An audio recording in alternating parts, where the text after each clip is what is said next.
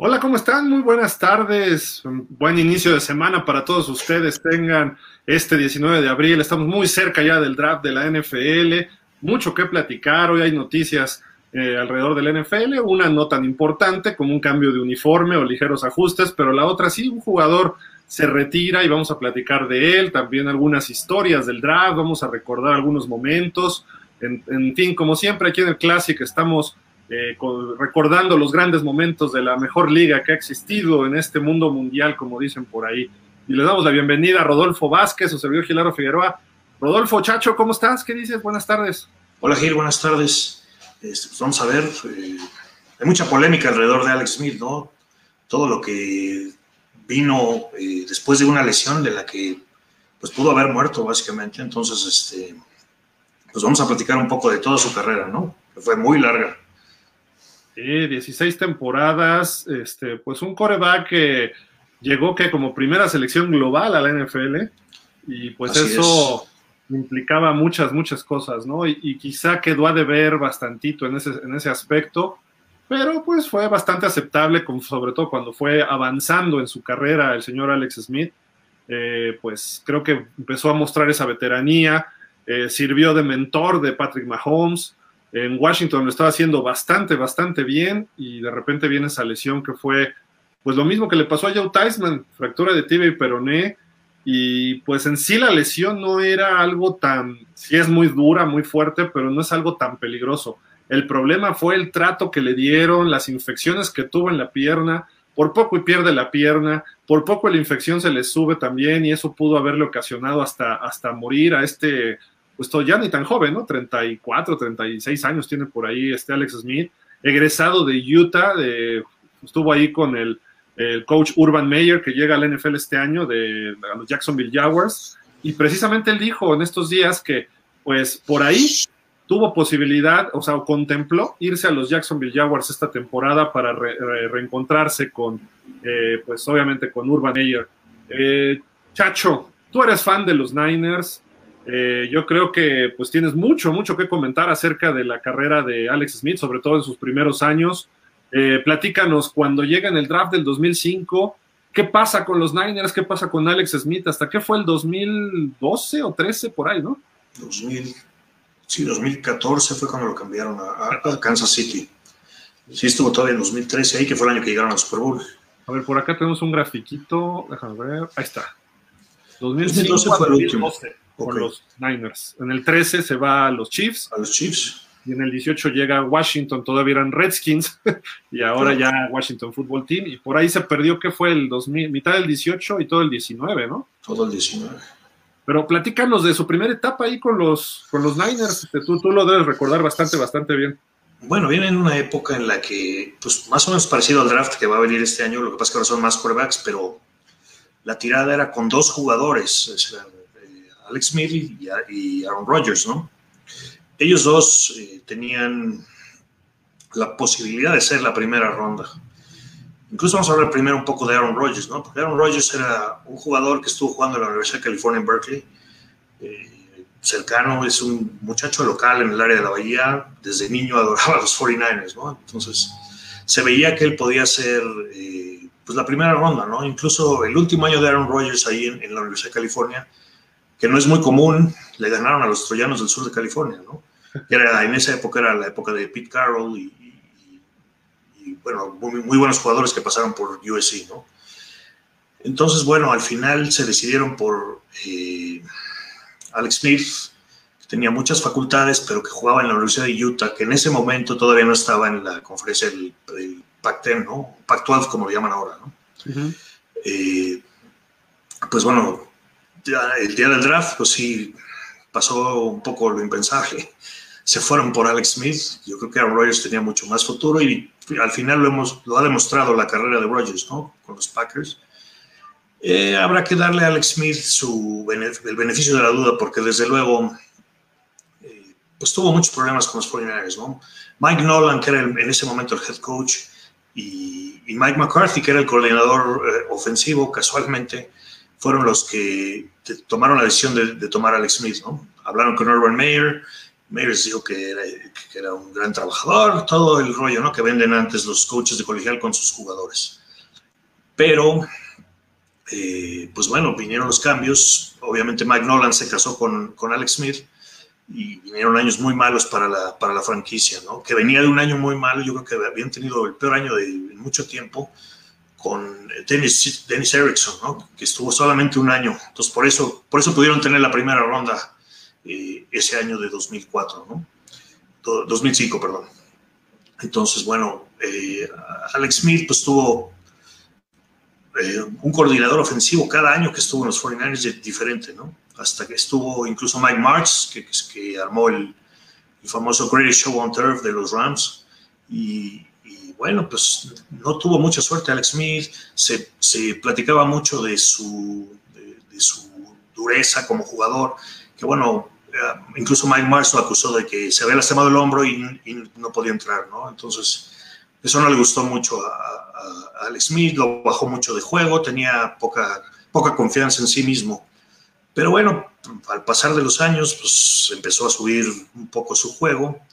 Cuando llegó Jim Harbaugh, pues Jim Harbaugh lo veía como un proyecto en el que, pues, para revivirlo, ¿no? Y creo que le funcionó de principio. Tuvo una temporada, no podríamos decir que extraordinaria en 2012, pero bastante cumplidor, ¿no? Eh, yo creo que el mejor partido que dio en su vida fue eh, aquel partido de playoff que dieron contra los Santos de Nueva Orleans Ah, sí, juegazo. Juegazo en el que, que bueno, en la última jugada del partido le, tiraron a Vernon Smith y, es conocido en los círculos de los 49ers como el The Catch 3, ¿no? Sí. Siendo la primera The Catch, que bueno, ya sabemos que es Montana Clark. La segunda de Steve Young a Terrell Owens en 98 para ganar a los, a los Seattle Green Bay Packers en la primera ronda. Y luego viene esta tercera, ¿no? Que, que, que fue un juego extraordinario en donde eh, Drew Brees jugó un gran partido. La ala cerrada de los Saints, ¿cómo se llamaba? Este era. no me acuerdo quién era. Pero al final del día tuvieron un juegazo. ¿No era Era, no, no era Shocky, era el, otro. Todavía juega, creo. Estaba en, estuvo en Chicago, no en Chicago, no, en, Seattle. Se me fue el nombre. Pero fue un gran juego de playoff ese y Alex Smith, pues sí, sacó el juego completamente. Él con una escapada por la banda en el, lado derecho. Luego Nuevo Orleans volvió, esto es en el último cuarto, Nuevo Orleans volvió a anotar y ellos se acercaron y en faltando segundos le tira el pase a Vernon Davis, ¿no? Y ganan el partido. La siguiente semana, pues cae un aguacero en San Francisco y vienen los Giants y no pudieron hacer, o sea, fue un juego muy parejo, se fue a tiempo extra pero ya no pudieron sacarlo al final gracias a un fumble ¿no? de, Williams, que fue terrible. Patadas, ¿no? Fue que cometió errores, ¿no? Este cuate. Sí, exacto. Fue dos, dos, dos fumbles en patadas de despeje. La última en tiempo extra que le dio la victoria a los, a los Giants, que si mal no recuerdo fue el año que le ganaron a los Patriots invictos. No me acuerdo de eso, Gil. Creo que sí, en 2012. El segundo, pero, el segundo, ok. ¿Qué, ¿Qué, fue en el 2011? 2000, sí, 11. Fue el segundo. Fue el segundo, ok. Entonces, bueno, pues eh, al año siguiente empezó a tener muy buena temporada en 2013, en 2012, llegando, llevando el equipo más o menos a la mitad de la temporada cuando vino una conmoción contra los Rams. Y pues bueno, ahí apareció este muchacho de la Universidad de Nevada, ¿no? Colin Kaepernick, que tomó las riendas del equipo y no la soltó. Eh, se habla mucho de que, pues, no es justo que un jugador pierda su puesto por, por una lesión, especialmente una conmoción, ¿no? pero fue el caso con, con Alex Smith y yo creo que Jim Harbaugh lo tenía muy decidido, ¿no? Al final del día... ya, ya cuando estaba Harbaugh ya había, fue que reclutaron a Colin Kaepernick. Alex Smith ya venía de administraciones, por así decirlo, anteriores, ¿no? Exacto, de muchas anteriores. varias. sí, de varias, porque digo, bueno, al final del día, pues fue seleccionado por Nolan y por y McCarthy y Rogers cayó hasta la posición número 24 en 2004. Entonces, este, él tomó la, pues no lo dijo, pero bueno, me las van a pagar, ¿no? Y Aaron Rodgers, pues sí tuvo una carrera muy buena. Al año siguiente, Mike McCarthy fue nombrado el head coach de los Packers, ¿no? Entonces, lo que es el destino. o sea, tú no me escogiste, pero ahora me vas a coachar. Y bueno, sabemos más o menos tuvieron una relación buena durante varios años, pero al final yo creo que Rogers impuso su, su voluntad y, McCarthy tuvo que salir, ¿no? De acuerdo, no, totalmente de acuerdo. Una buena. Eh, al final de, sus época, de su época en los 49ers, creo que levantó el vuelo, ¿no? Fue aprendiendo sobre la marcha. Y también hay que, hay que agradecerle un poco creo que sus mejores temporadas fueron cuando tuvo a North Turner de coordinador ofensivo ahí en San Francisco y después cuando llegó Jim Harbaugh. Jim Harbaugh quizás se le puedan criticar otras cosas, pero los corebacks los manejó bien siempre, ¿no? Por lo menos en los 49ers. En ese sentido, nunca los Niners tuvieron alguna fallita. Y North Turner le sacó jugo y después también algunas lesiones, etcétera. Ya, ya dijiste lo de Kaepernick que pues a mi gusto Alex Smith siempre fue mejor que Kaepernick, muchos dirán que no, Kaepernick era puro bla, bla, bla, un brazo loco, muy fuerte, corría muy bien, era un Lamar Jackson o mejor en algunos aspectos, pero como pasador como tal, Alex Smith a mi gusto era 10 veces mejor, pero bueno, eso es mi opinión personal. Y ustedes ya nos dirán, amigos, si creen que Kaepernick era mejor que Alex Smith o Alex Smith mejor que Kaepernick en esas épocas. Y de ahí lo dejan libre los 49ers. ¿Por qué? Porque Harbaugh se va con, con Kaepernick después de que los lleva al Super Bowl, ya en su primera temporada como titular. Eh, y pues se quedan cortos los 49ers, pero ahí se quedan ya con Kaepernick. Todavía en ese Super Bowl Alex Smith estuvo por ahí de reserva. Y, recuerdo muy bien de Alex Smith, ¿no? Una, pudimos entrevistarlo ahí previo a ese partido. Y él dijo que su primer partido que vio acción en la NFL fue en el Estadio Azteca, en el famoso juego del 2005 contra los Cardenales de Arizona. Jugó ahí un ratito porque estaba un coreback ahí X, un tal Tim Ratey, o no sé cómo se llamaba ese cuate. Y por ahí jugó Alex Smith, digamos que fue su debut en la NFL, entró ya al final, pero eh, ahí fue donde empezó la historia de, Alex Smith y recordaba muy bien a México y, tenía buenos eh, recuerdos por ese aspecto, ¿no? Nada más. Y de ahí se va a los Chiefs y se, y se junta con Andy Reid, y creo que sus años en Chiefs fueron muy buenos, la verdad. Este, lo hizo bastante, bastante bien y sirvió de mentor de Patrick Mahomes, ¿no? Sobre todo el último año que llega Mahomes y pues estuvo en la banca Mahomes y al final el último partido entra un ratito, llegan a playoff, los echan en el playoff los Titanes. Ahí falló un poco Alex Smith, hay que señalarlo en ese juego de primera ronda, pero pues lo dejan ir porque pues, Mahomes era el futuro y todo el mundo sabemos quién es Mahomes ya lo sabía Andy Reid, obviamente, y llega a Washington. Y también lo empieza a hacer bastante, bastante bien. Tu temporada 2019, cuando se lesiona, tenía a los Redskins en primer lugar de la división, por encima de Filadelfia, de Dallas, de los Gigantes, que estaban más o menos todos los equipos competitivos, y los tenía en primer lugar, y de repente viene esa lesión que le cae encima, pues creo que fue JJ Watt y otro jugador de los Texans, que le desbaratan la pierna, eh, horrible, ¿no? y a partir de ahí, pues se pierde año y medio, o sea, lo que restaba de esa temporada, más la 2019 y entró en problemas de salud muy graves. Eh, regresa en el 2020, se gana el regreso del año. No fue el mismo Alex Smith, hay que señalarlo, no fue el mismo. Cumplió, hizo lo suficiente, pero pues ya era una lesión por aquí, un, golpe por acá. Eh, obviamente ya no era el mismo en el sentido de la confianza. Y tú que jugaste, Chacho, todos los que han jugado ustedes amigos, cuando viene una lesión fuerte, el problema no es que juegues fútbol o lo que sepas o lo que puedas tener de fortaleza, a veces está acá arriba, ¿no? Y creo que Alex Smith, su meta no era regresar para ser titular, sino era nada más regresar, ¿no? Y creo que por eso, pues, ahorita se retira. Si quisiera algo más, creo que podría encontrar un equipo de reserva pero como es la NFL, puedes jugar en cualquier momento, ¿no?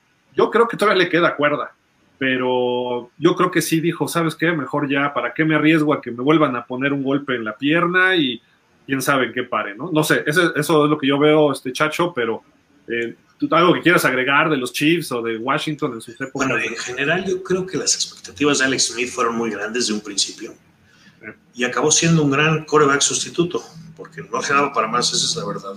Eso que dices pues realmente su rollo en San Francisco fue más que tiraba pases eh, muy cortos, ¿no? Los pases largos no los completaba. Si lo ves, digo, técnicamente. Entonces, al final del día yo creo que eso pesó sobre él. Hay que darle mérito por tener sentado a Mahomes un año, eso sí, en una temporada buena que tuvieron los Chiefs, llegaron a los playoffs, pudiendo haber hecho más con Mahomes a lo mejor, pero, pero bueno, eh, yo creo que fue un jugador cumplidor, es, un jugador, eh, no dejó huella, a lo mejor su máximo para, en mi punto de vista, por supuesto, eh, fue que fue la primera selección en un draft donde salió uno de los mejores corebacks de la historia, ¿no? Entonces, creo que tuvo buenos, un par de temporadas buenas con San Francisco, desgraciadamente la segunda se acabó por una lesión, y bueno, lo que, lo que hizo en Washington de regresar después de ese tipo de lesión, en donde, bueno, pues le tomó mucho, y como dices, es un asunto mental, ¿no? Pero él quería, y él lo que quería básicamente era ser un sustituto en la banca, le cayó la, titularidad porque eh, Wayne Haskins no la, no la armó nada en Washington, ¿no? Y entonces, sí, ¿no? Entonces, este, incluso acabó jugando este muchacho Heineke cuando se lastimó a Alex Smith al final del año, ¿no? Pero pero Ron Rivera decía que, hijo, me daba miedo tenerlo ahí adentro, porque no sabía qué le iba a pasar. O sea, era una lesión donde en cualquier momento te puedes pegar ahí otra vez y, si habría problemas, ¿no? Imagínate. Entonces, bueno, yo creo que al final del día Alex Smith, eh, pues duró bastante su carrera, ¿no? Para, para, para todo lo que hizo y, el, poco potencial que pudo desarrollar en su, en su carrera, ¿no? Tuvo momentos brillantes, desde luego, pero no creo que, haya pasado de más su carrera, ¿no? O sea, ahora se lleva el jugador del regreso del año, del año pasado, que bueno, desde luego es muy, muy, eh, pues para él es importante, ¿no? Esa era su, tirada, regresar a la liga, estar dentro de un roster de NFL, lo cumplió y le cayó la titularidad encima, ¿no? Y llevó al equipo al campeonato de la división, que pues, ¿qué más puede pedir, no? Habrá que decir que una sección muy fácil, pero pero más bien déjatelo. Bueno, realmente sí fue importante en lo que hicieron el fútbol team el año pasado, porque cuando él tomó la titularidad, el equipo empezó a, funcionar bien. ¿No? Él estaba, no estaba jalando bien con Dwayne Haskins, que hasta terminó de pleito con Ron Rivera. Eh, obviamente, eh, pues el señor eh, Alex Smith estuvo esperando pacientemente por ahí y aprovecha, y de repente el equipo iba, era del que iba en cuarto lugar en la división. y, y empezó a remontar. Digo, la división terminó con marca perdedora a todos, pero el hecho de cerrar fuerte y los triunfos, me parece que tuvo creo que cuatro seguidos, le, le quitaron el invicto a Pittsburgh, que venía a Pittsburgh jugando muy bien, y en Pittsburgh se lo ganaron con un buen partido de Alex Smith. Y también a Dallas le pusieron una paliza el día de dar gracias, que jugó muy bien. Sí, sí. Sí, se vieron bien. Pero es lo que te digo, bueno, pues al final del día pues ya no pudimos verlo en playoffs como, como hubiera podido desarrollar, ¿no? Pero, pero pues es lo que yo, yo pienso de él, ¿no? no Era un buen sustituto y, me, recordaba tanto el caso de Steve DeBerg, porque Steve DeBerg durante tantos años fue, llegó, jugó primero en San Francisco, llegó Joe Montana, luego fue a, Denver, llegó John Elway, luego fue a, Tampa Bay, llegó Vinny Testaverde y así se la pasaba este, eh, Steve DeBerg, ¿no? Entonces era un poco el asunto con, con Alex Smith. Cuando vieron que, bueno, no iba a ser el jugador que se pensaba después de ser una primera, ronda, en, la totalidad del, draft de la NFL, pues al final iba a ser un buen sustituto, ¿no? Yo creo, y, hizo las cosas bien en Kansas City, hizo las cosas bien en Washington, y al final de su carrera en San Francisco empezó a subir su juego. Ahora dice Andy, Andy Reid, estaba comentando hoy en la mañana que si, si decide entrar a ser coach, pues que él quiere ser el primero en contratarlo, ¿no? Para que sea coach. O sea, es un cuate inteligente, es un cuate que yo creo que en el área de la media lo querían mucho. Nunca desarrolló gran como jugador, no, era un ídolo como jugador, sino siempre se hablaba de que era muy buena persona, ¿no? Muy accesible y tú lo sabes, tú, pues, tuviste la oportunidad de entrevistarlo. Y, este, y bueno, pues es, eh, básicamente eso es lo que yo veo. Digo, es una carrera muy larga, muy larga, 16 años, no cualquiera puede estar ahí, pero pero al final del día, pues yo creo que no desarrolló el potencial que pudo haber tenido como una primera ronda de, NFL, ¿no? es que de hecho cuando se hablaba que no debió haber sido una primera ronda, que fue un reach por parte de San Francisco desde el 2005. Así es. Por, por ahí va. Ahora, creo que le afectó, bueno, más bien le ayudó él venía de una universidad y con un coach un poco de más peso que California, en el caso de Aaron Rodgers, aunque Aaron Rodgers era más talentoso, ahí influyó un poco, en, quizá en la mentalidad de los, eh, de los coaches o de los reclutadores de los 49ers y dijeron, bueno, nos llevamos a Alex Smith, ¿no?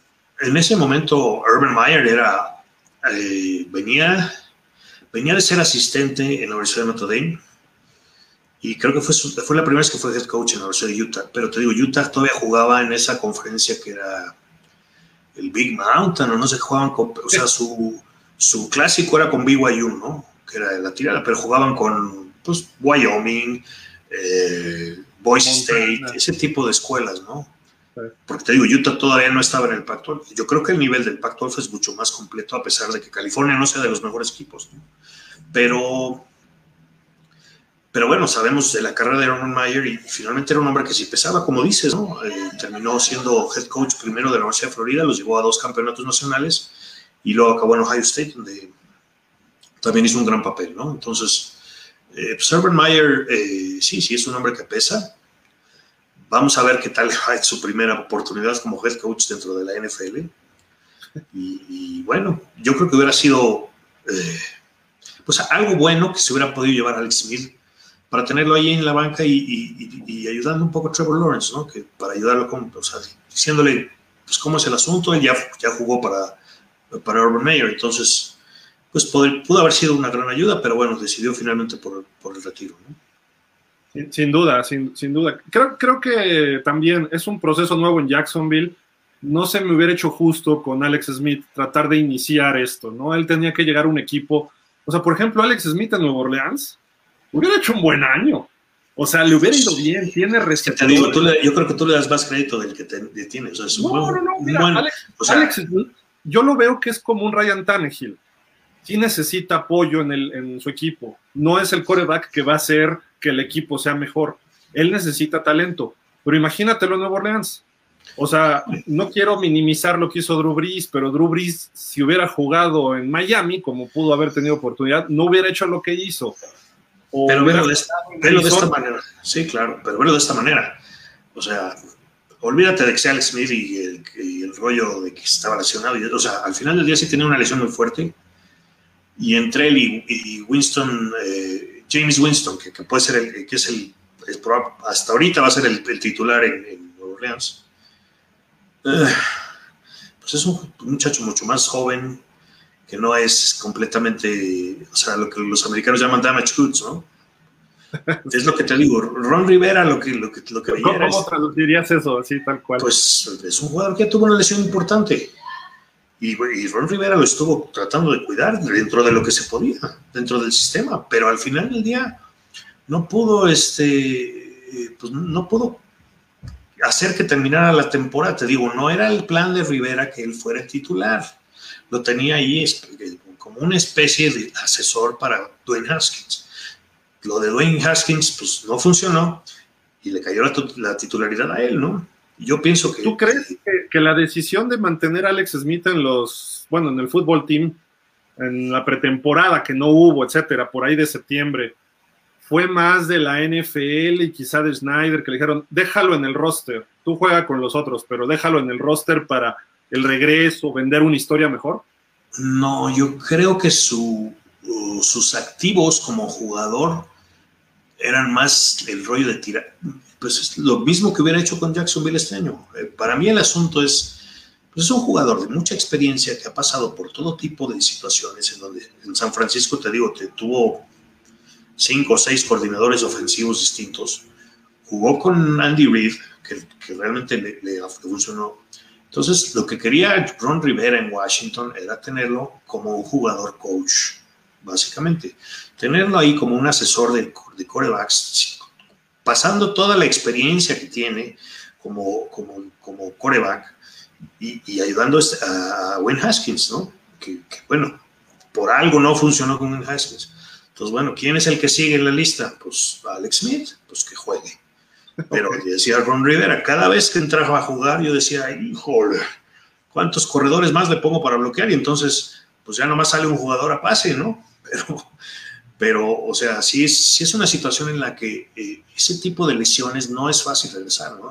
No, no, claro. con una, ya, sí, no, bueno, ya lo, ya lo nombraste, Joe Theismann, ¿no? Se retiró, claro, con medicina, con 30 años de diferencia, pudo regresar Alex Smith Sin embargo, nunca sabes qué, puede pasar en cualquier momento. Porque además, si tú recuerdas la jugada en la que se lastimó, no, no se veía muy aparatosa, ¿no?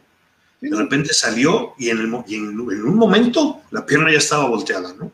le, cayeron encima, fue, fue o sea, porque la de, la, de, la de Lawrence Taylor fue clarísima.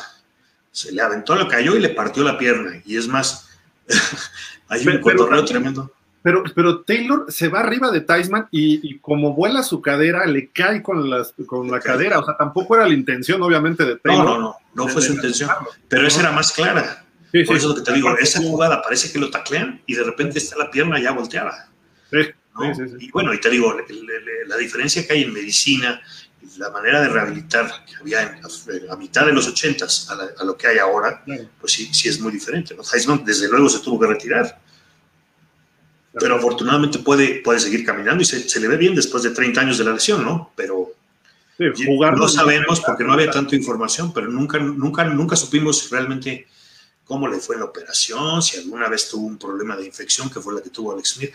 O sea, todo eso no lo sabemos. Ahora hay muchos más medios como para, para ver este, qué está pasando con los jugadores, ¿no? Y, y cómo les fueron las lesiones, y entrevistan al doctor de cómo le fue la operación, o sea, cosas que en los 80 no, no se veían, ¿no? De acuerdo. Mira, rápido las estadísticas de Alex Smith. Su primer año de novato jugó nada más en siete partidos, perdón, siete como titular, nueve partidos. Tuvo marca de 2-5, no eran los mejores años de San Francisco, pero de ahí empezaron a, a construir un poquito. Mike Nolan era el coach, ¿no? Mike Nolan, sí. Tuvo un touchdown por 11 intercepciones. O sea, lo estaban chamaqueando como novato feo. Sí, claro. En su segundo año quedó tablas 16-16. En su tercer año solo jugó en siete partidos y ahí se fue con dos touchdowns, cuatro intercepciones, muy bajo para tantos partidos. Luego el 2008 se lo perdió completo por una lesión en el hombro. 2009 ya empezó como que a retomar el camino, pero seguía muy por debajo de todo lo esperado, ¿no? Con 5-5 de marca, estuvo en 10 partidos de titular de 11 que vio acción, mismo caso del 2010 que se fue 3-7 y las intercepciones estaban ya empezando a bajar con respecto a los touchdowns. 18-12 en el 2009 y 14 touchdowns contra 10 intercepciones en el 2010. Ahí en el 2011 es cuando llega a Harbaugh, si no mal recuerdo. Harbaugh llega en 2011, sí, no. Sí, en 2011, sí, sí, 2011. Y ahí se ve el toque de Harbaugh. Quedan 13-3, los 16 partidos los jugó de titular eh, completa el 61% de sus pases, 17 touchdowns por solo 5 intercepciones. Hay que recordar que los Niners corrían mucho con Frank Gore en esa época, entonces eso facilitaba también a, Alex Smith. En el 2012 es donde viene la lesión, 10 juegos, 9 como titular, se va a 6 ganados, 2 perdidos, 1 empatado, venía con muy buenos números, completando el 70% de sus pases, 13 touchdowns, 5 intercepciones. Iba muy bien, viene la lesión, entra Kaepernick y los lleva al Super Bowl, ¿no? Entonces, este, viene el corte y llega a Kansas, donde se dan sus mejores años, ¿no? En Kansas, cinco temporadas, donde ahí ya eh, en, los 49ers tuvo 81 touchdowns por 63 intercepciones, muy parejo. Pero ya cuando hablamos de Kansas, 102 pases de touchdown contra 33 intercepciones.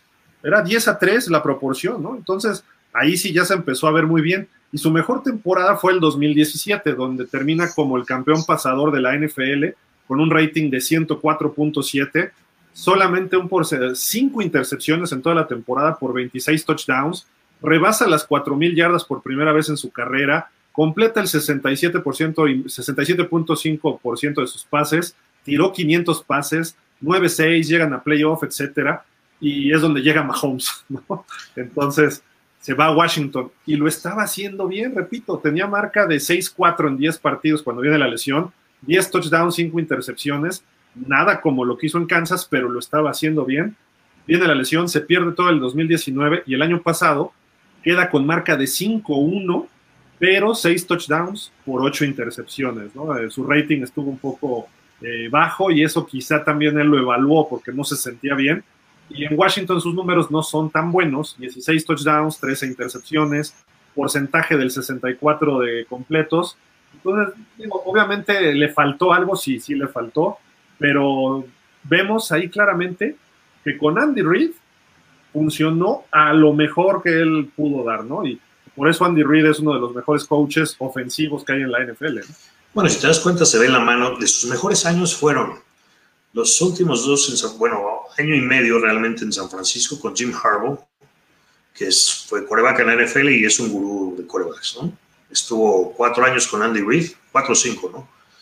Y, y, al final del día estuvo un par de años cuando estaba con la lesión con Jay Gruden, que igual que el hermano Johnson, eh, especialmente Jay Gruden es un, un gran desarrollador de corebacks, ¿no? O sea, es su especialidad. Ahí sí, o sea, desde luego, su carrera cambió completamente con coaches que lo, que lo ayudaron más, ¿no? A lo mejor los primeros años, pues no, no, tuvo, no tuvo el apoyo suficiente en San Francisco y desde luego con un equipo muy malo que fue creciendo, porque a pesar de que tenían más, tenían jugadores, pues estaba ahí, este, con, con Singletary, estaba... Eh, me acuerdo, ese me estaba acordando de cómo... Singletary le puso una regañiza enfrente de medio mundo, ¿no? No, no, la regañiza fue a Vernon Davis, Ah, ok, cierto, Sí, cierto. y le puso una que lo sacó del juego a la mitad del, iban en el segundo cuarto. Es que no sé qué le Singletary dijo. no daba, no daba para más. Sí, sí, por eso, pero, pero te digo, Singletary no tenía un coordinador ofensivo que lo llevara de la mano, ¿no? Entonces, sí, sí afecta, desde luego que afecta. Y si estás jugando cada año un sistema, por eso te digo, Mike Martz estuvo ahí tratando de imponer el sistema que usaban los Rams al principio de los 2000, pues no le funcionaba porque no tenía talento ofensivo como para hacerlo, ¿no? Tenía el corredor que era Gore, pero lo demás, ¿quiénes eran los receptores, no? Hasta que llegó Crabtree, ¿no? Me parece que era. Y Crabtree fue el primero. No, y tenían bueno, había un muchacho, Brandon, Brandon Lloyd, que, que era bastante súper atleta y hacía unas atrapadas increíbles, pero pues le to- les tocaron momentos malos, ¿no? Entonces, al final del día, pues no funcionó Alex Smith en San Francisco como hubiéramos querido. Claro, ese último año donde Harbaugh lo tomó bajo su tutela, ya viendo cuál era el asunto, porque Harbaugh fue el que se encargó de seleccionar a, a- a Kaepernick, ¿no? Sí, de acuerdo. Entonces, en la segunda ronda, si quieres, pero, pero él dijo, bueno, este, ya es, este es el coreback que yo seleccioné para, para llevar mi sistema ofensivo. Exacto, su estilo, su estilo. Exacto.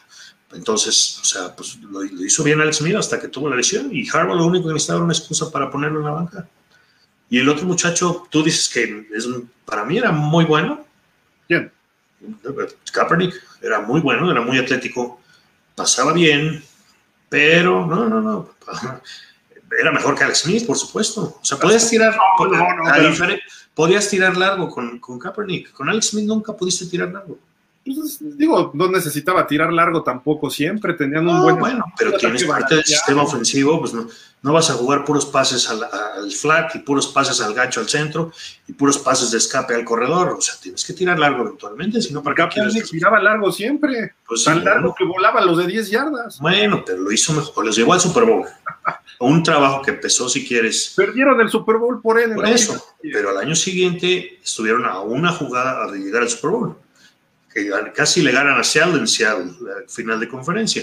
Y volvió a fallar Kaepernick. Bueno, por eso. Pero Alex Smith falló muchas veces más. Alex Smith no falló contra los gigantes en el juego de campeonato. Ahí no, pero bueno, ahí tenía muy buen equipo. Y no fue tan, no fue tan. Por eso, pero bueno, el sistema ofensivo que tenía Harbaugh era para desarrollado con un coreback que él había escogido, mucho más móvil, mucho más rápido. Un poco lo que vemos con los. Era móvil Alex Smith, no era Kaepernick. No, no. Sí, por supuesto que no era Kaepernick. Pero bueno, el, el asunto fue, eh, pues sí, sí, le fue mal los primeros años porque hubo mucho cambio dentro de San Francisco. Mike Nolan hizo un trabajo pésimo, ¿no? Se preocupaba mucho más por, por que la NFL lo dejara salir de traje a los juegos, por, para hacerle hom- homenaje a su papá, que también había sido head coach de los 49ers en los años 70, eh, Dick Nolan. Entonces, este, ese tipo de cosas, ¿no? Donde no se metían bien al equipo. Luego, pues Singletary era parte del staff de Nolan y, y- le, cayó la, le cayó ser head coach. No estuvo preparado y, y, bueno, fue un desastre. Eso hasta que llegó Jim Harbaugh puso algo de orden, ¿no? Que también eh, está muy extraño la manera en que salió de, de San Francisco, ¿no?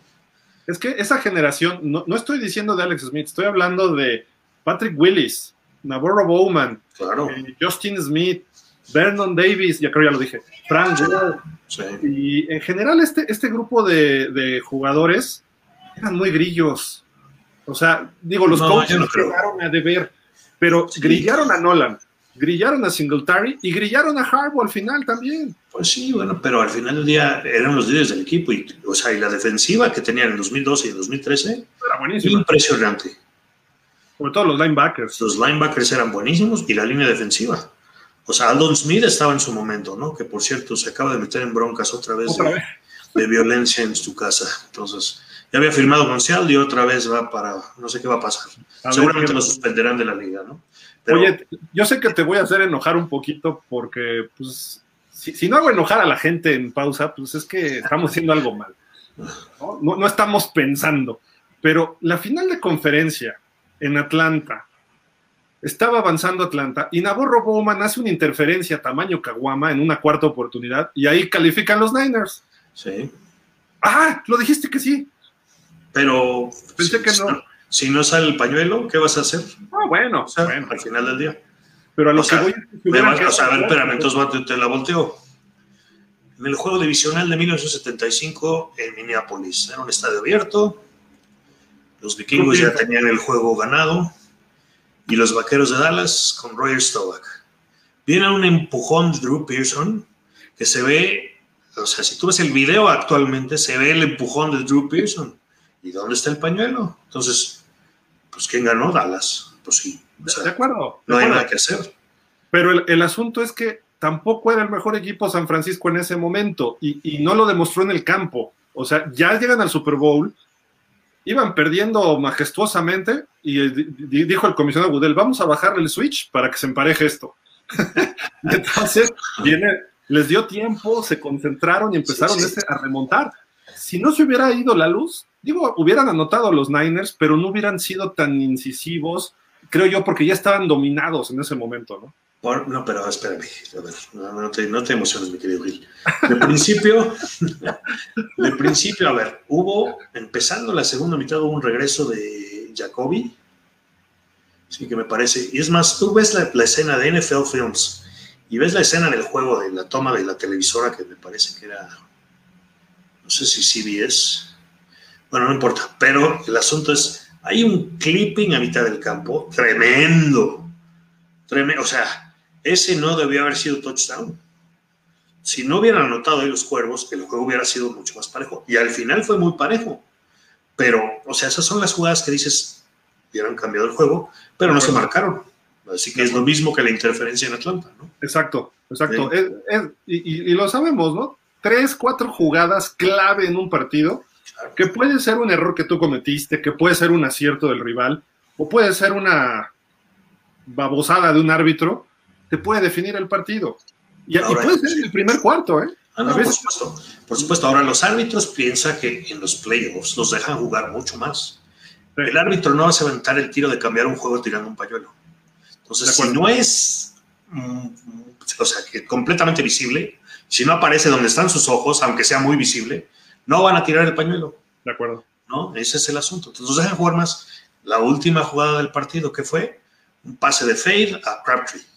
Que mal pase, lo tiró corto Kaepernick. Bueno, Pero bueno, también fue, si no fue interferencia ofensiva, por lo menos fue contacto ilegal. porque los estaba- dos se jalonearon. Pues sí, se iban jaloneando, pero regularmente lo marcan a favor del, del ofensivo. Pero yo, o sea, eso es lo que te digo, los dejan jugar más en playoffs. O sea, estamos hablando de dos semanas después, hubo dos castigos, que dos jugadas que no se marcaron que perjudicaron a San Francisco. ¿no? Para los- sí, y, y totalmente de acuerdo. Y por ejemplo, ahí es donde digo que Kaepernick falló, porque avanza el equipo hasta la zona de gol, la- tuvo primero y gol. Obviamente la defensa, con, cuando estás en- defendiendo en zona de gol, pues tienes más ventajas porque el campo se acorta. Claro. Y brilla un Ray, eh, Ray Lewis, Ed Reed, tenía, no me acuerdo cómo se llamaba el corner este que era muy bueno, Smith, que creo que fue el que jalonea Sí, a. Pero el pase en cuarta oportunidad, no lo mandas como si fuera en primera o en segunda, que lo agarre tu jugador o no, lo mandas al jugador. Si te lo interceptan, pues ya pasó. Si es incompleto, no pasa nada. Pero le das una oportunidad y Kaepernick ¡fum! Sí, con su brazo no echó para afuera. bueno, no lo echó para afuera, cay- cay- cayó antes. O sea, lo- Pero lo- era, no, era, o sea, no era atrapable. No, por no, eso pero yo creo que si hubiera llegado, si no lo hubieran jalado. El- o si no fuera el defensivo. Ahora, hay algo. Si hemos hablado durante años de cómo no le dieron la bola a Marshawn Lynch en, la en esa ofensiva con Seattle, ¿no? pues ahí, ahí hubo una situación muy similar. Yo creo que venían corriendo el balón excelentemente con Frank Gore. Y a Harlow se le fue el rollo completamente. Dijo, vamos a pasar, vamos a pasar. Y tenían tiempo, faltaba más de un minuto. Hubieran podido correr. O sea, tiraron pase en, no sé si en segunda y tercera y, cuarta, por supuesto. Pero venían corriendo muy bien el balón con Frank Gore. Hubieran podido hacer mucho más. O sea, en fin. O hasta una, la, que manejaban mucho, la, ¿cómo se llama? La eh, RPOs, pues, este. O ah, bueno, sí, los, sí, los RPOs, exacto. O sea, en Pistols, ellos manejaban, pues sí, son RPOs al final. hacía bien. Pero bueno, te digo, Harbaugh es el que manda, ¿no? Se le fue, se le fue completamente. Ahora, ¿qué hubiera pasado si hubiera jugado ahí Alex Smith? El touchdown largo que se echa Kaepernick, pues a lo mejor. vamos, regresemos a los juegos de playoff, no nos vayamos tan lejos. ¿Tú crees que Kaepernick no cambió el juego de playoff con las dos carreras que tuvo contra Green Bay? Una carrera de más de 60 yardas. De acuerdo. Alex Smith no hubiera cambiado el juego de esa manera. Y gracias a esas dos carreras dominaron a los Packers de Aaron Rodgers. no, sabían cómo parar a Fue un juego que en el tercer cuarto estaba definido. Con Alex Smith hubiera sido un juego mucho más cerrado, donde muy probablemente hubiéramos visto una de las genialidades de Aaron Rodgers, ¿no? En el siguiente juego tuvieron que ir de visitante al juego de campeonato a Atlanta, ¿no? Atlanta lo que hizo fue pues, jugar muy bien. Matt Ryan dio un excelente juego, pero al final, pues sí, sí estuvo complicado. Y, pues sí, como dices, pues frenaron al final con la interferencia que tú dices, pero yo creo que sí era un jugador que cambiaba juegos. Entonces, el año siguiente fueron a jugar a Carolina playoffs también. No les alcanzó para el campeonato ese año de la división, entonces tuvieron que ir de visitantes todo el año. Todos los playoffs, perdón. Entonces, este, pues el juego en Carolina también jugó muy bien, tirando el balón, ¿eh? ahí no corrió la bola.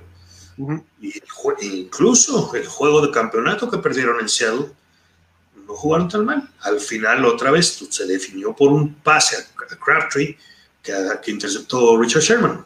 Ahí sí lo tiró como debió haber tirado en el Super Bowl. Exacto. Entonces, pero igual perdieron. O sea, el resultado es el mismo, ¿no? De acuerdo. Entonces, yo creo que tú lo menosprecias un poco, pero sí cambiaba los juegos, definitivamente cambiaba los juegos, mucho, o sea, mucho más de lo que Alex Smith, pues es un, es un término bastante peyorativo para un, para un jugador que, que, es, que, bueno, que está en la liga más importante de nuestro deporte, pero pues se usa, ¿no? Que, sea, que es un administrador de juegos, ¿no?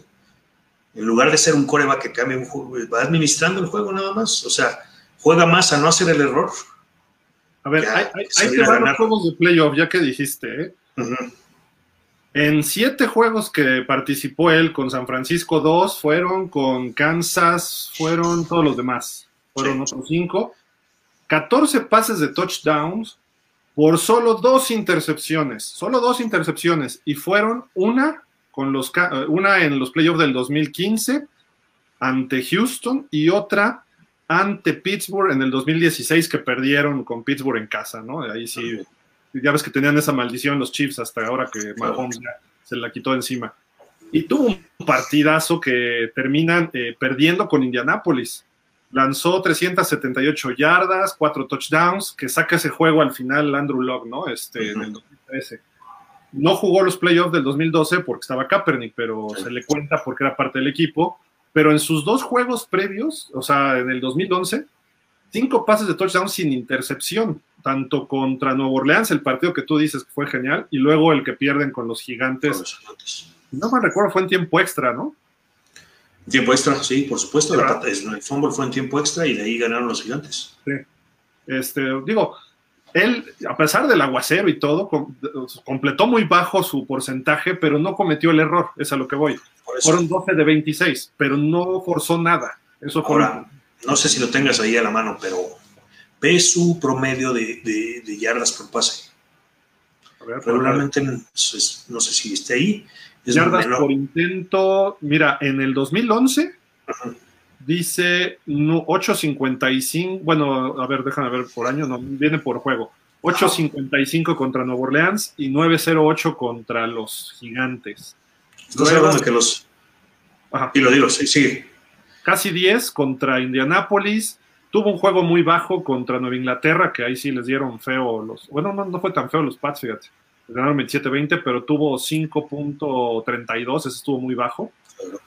Otro 4.32 contra Pittsburgh, que ese era un frío, no sé si te acuerdas de ese juego, estuvo Sí, sí, sí. Y luego contra Tennessee, que le sacó Tennessee el juego, quién sabe cómo con Mariota, pero 9-21 otra vez. Su promedio de playoff es de 7.65 yardas por intento. No está tan mal.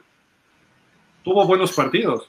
No, pero ves, o sea, tú ves los, juegos fueron con San Francisco también. Sí, ahí. no, pero, pero ve el promedio por yardas. O sea, tú dices, o sea, no puedes comparar a alguien que está tirando todo el tiempo al flato, a la zona de gancho, con alguien que está tirando largo. O sea, regularmente quiere decir que tus.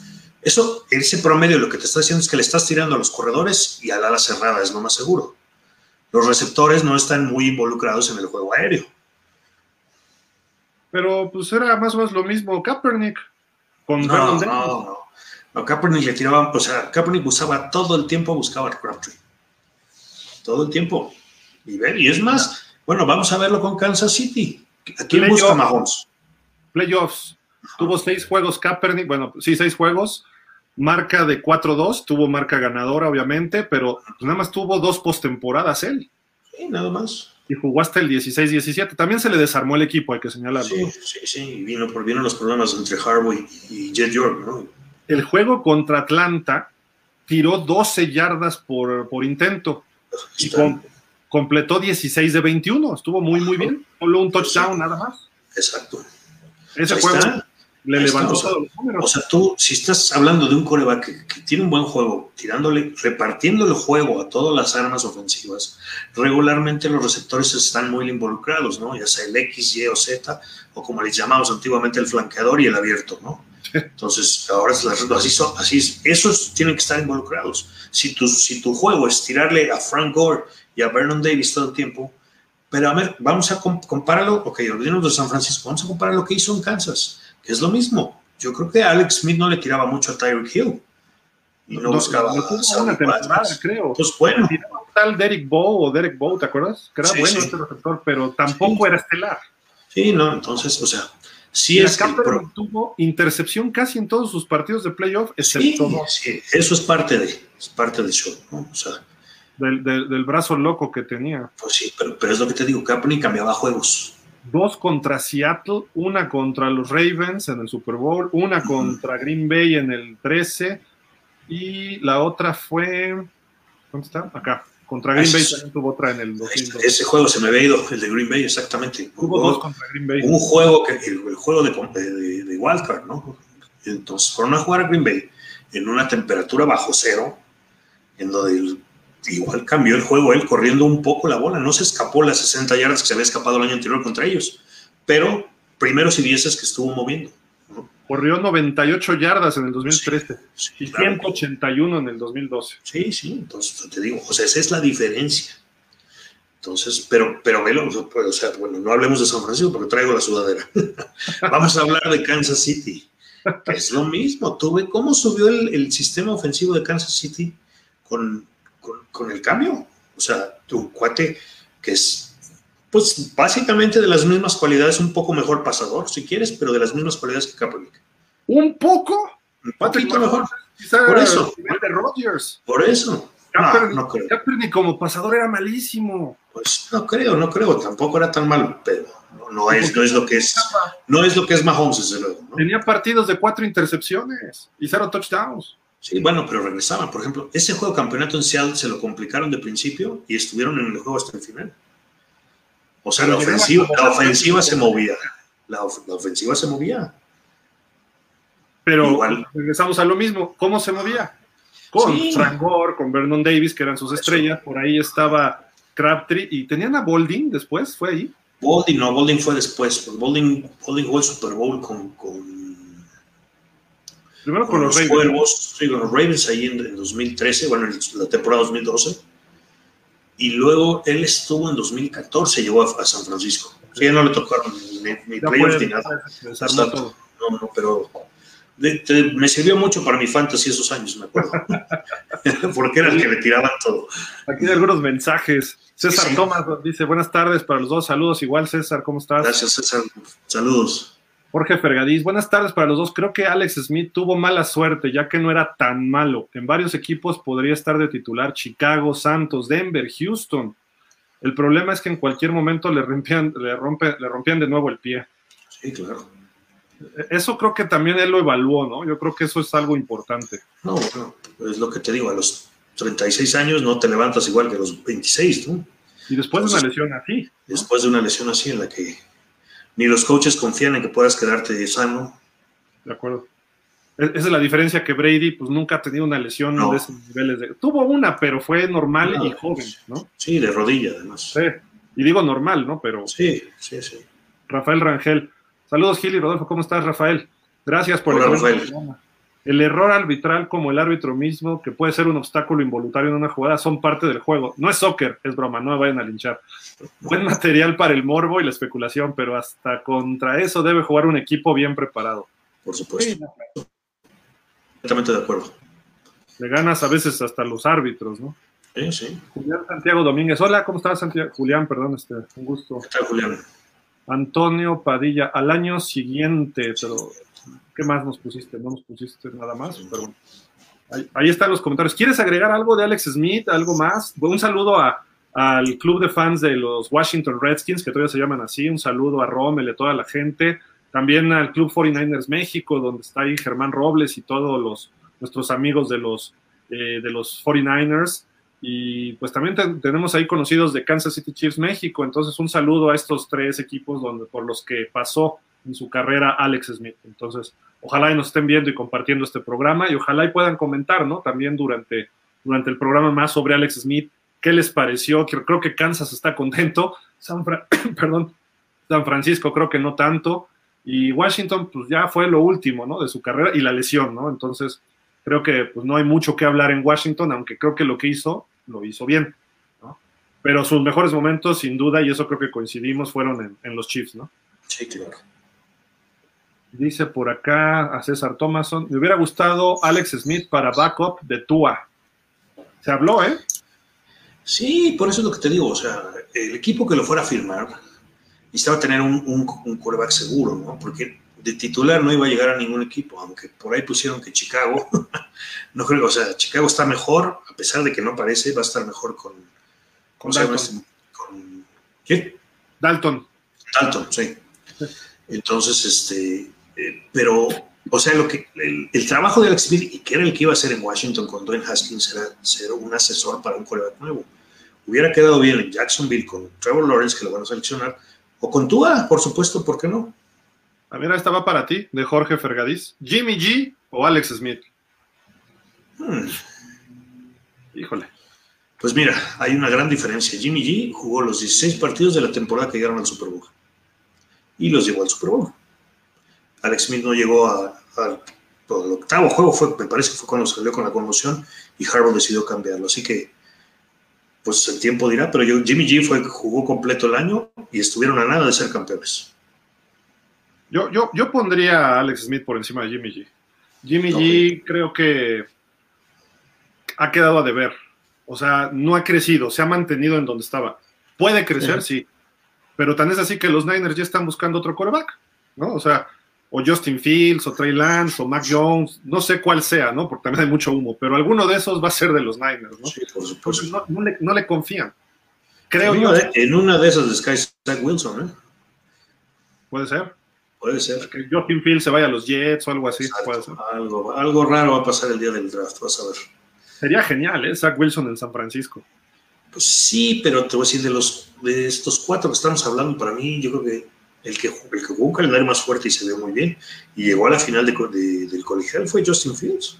De acuerdo. Y Justin Fields es lo mismo, o sea, es el estilo de coreback que ahora juega, que corre el balón, que se la pasa haciendo RPOs y es, es primera lectura, segunda lectura, tercera lectura, vámonos.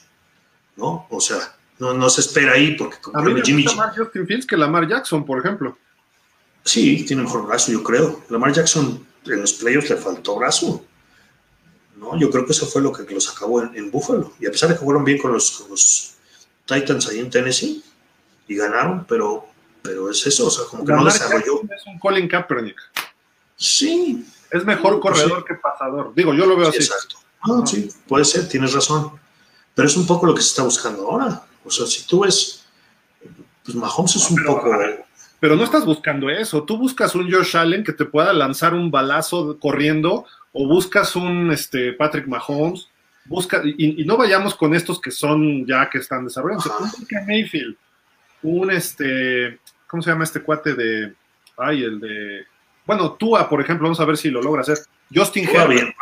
Ok, Justin Herbert, que salió muy bueno al final. Sí, sí, o sea, pero, pero vamos a lo mismo, son quarterbacks mucho más eh, móviles, ¿no? O sea, es el asunto de hacer los engaños de carrera, hacer las lecturas y si no, correr el balón. O sea, Jimmy, Jimmy Garoppolo no hace, no hace eso, por supuesto. Y Alex Smith, a pesar, era, era móvil en ese sentido. No te iba a correr el balón muchas veces, pero se movía bien en la bolsa de protección. Mira, nos dice acá Antonio Padilla, lo de Baldwin, ¿Baldwin? Sí, ¿De qué nos dices, Antonio? Antonio, dinos, por favor, este, si nos puedes hablar un poquito. ¿Anquan Bolding, será?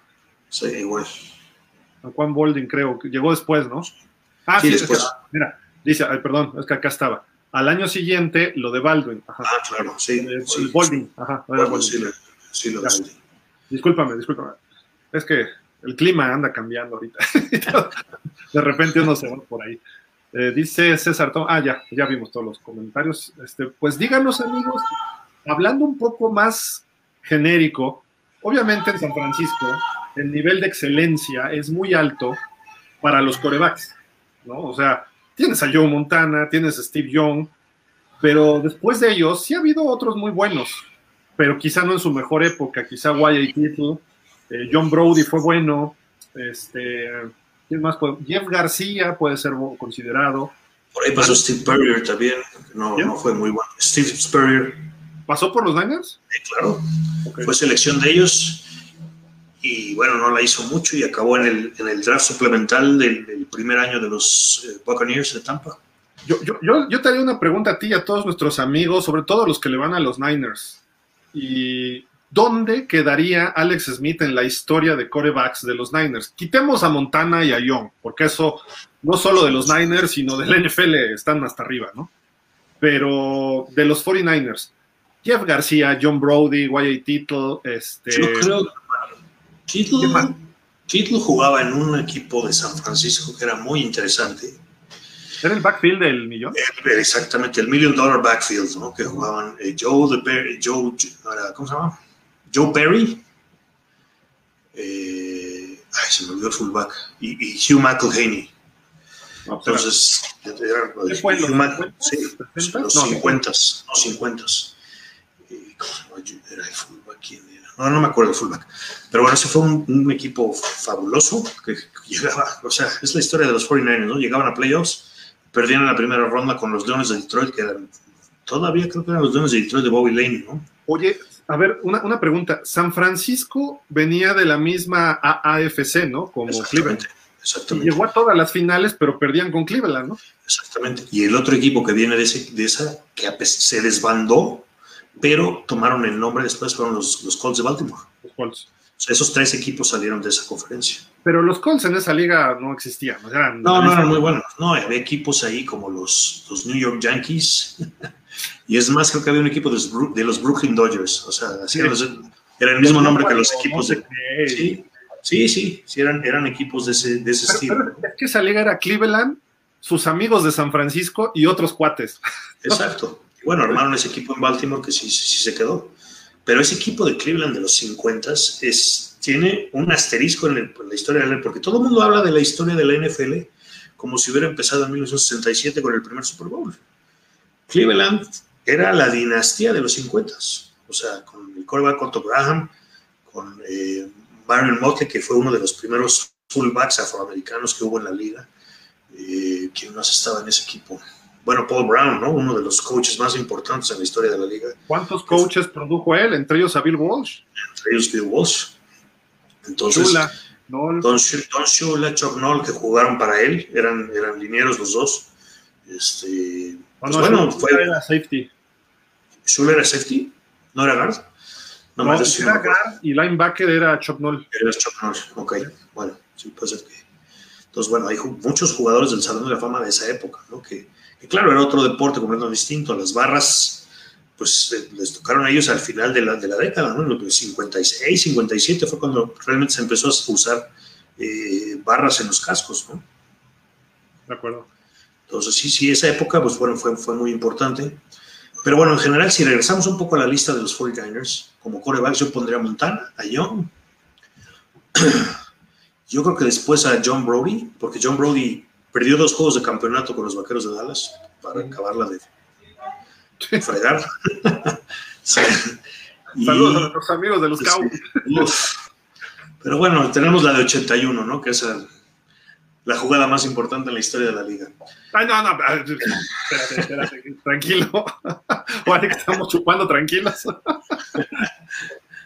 Pero después de Brody y de, y de, y de, después de Brody, Wyatt Tittle, y yo creo que luego Jeff García, ¿eh? García. García fue Pro Bowl tres años seguidos.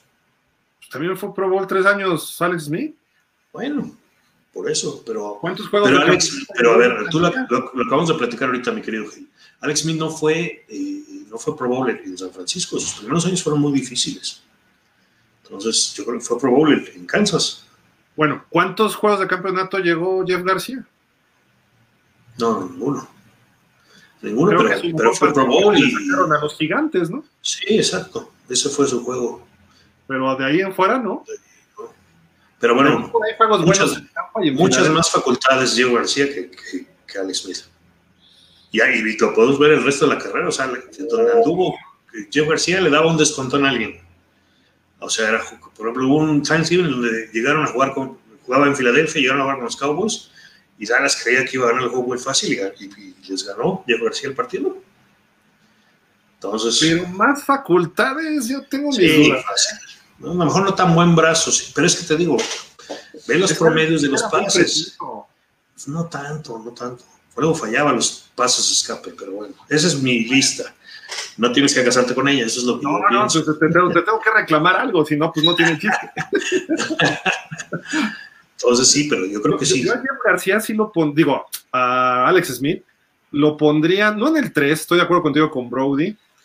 YA Tittle, sus mejores años fueron en los gigantes, por eso también. Y, ahí entra Alex, este, Alex Smith, sus mejores años fueron con Kansas, pero creo que hizo cosas buenas en, en San Francisco por cómo fue creciendo cuando pudo el talento lo tenía, se desperdició y por ahí decían a alguien de mala suerte. Entonces yo sí lo pondría en el 5, 4, 5. Jeff García está muy cerca. Colin Kaepernick lo pongo en el último de todos, o sea, hasta Tim Rattay, hasta Ryan Bill Musgrave, Steve Bono. No, no, no, pues, espérame. Como coreback. O sea, mira, y John Brody eran muy, muy, muy, o sea, excelentes pasadores, llevaron el equipo, fueron la cara del equipo los dos, los, en los 50 y, Brody fue, digo, a finales de los 60 y, principios de los 70 todavía era la cara del equipo.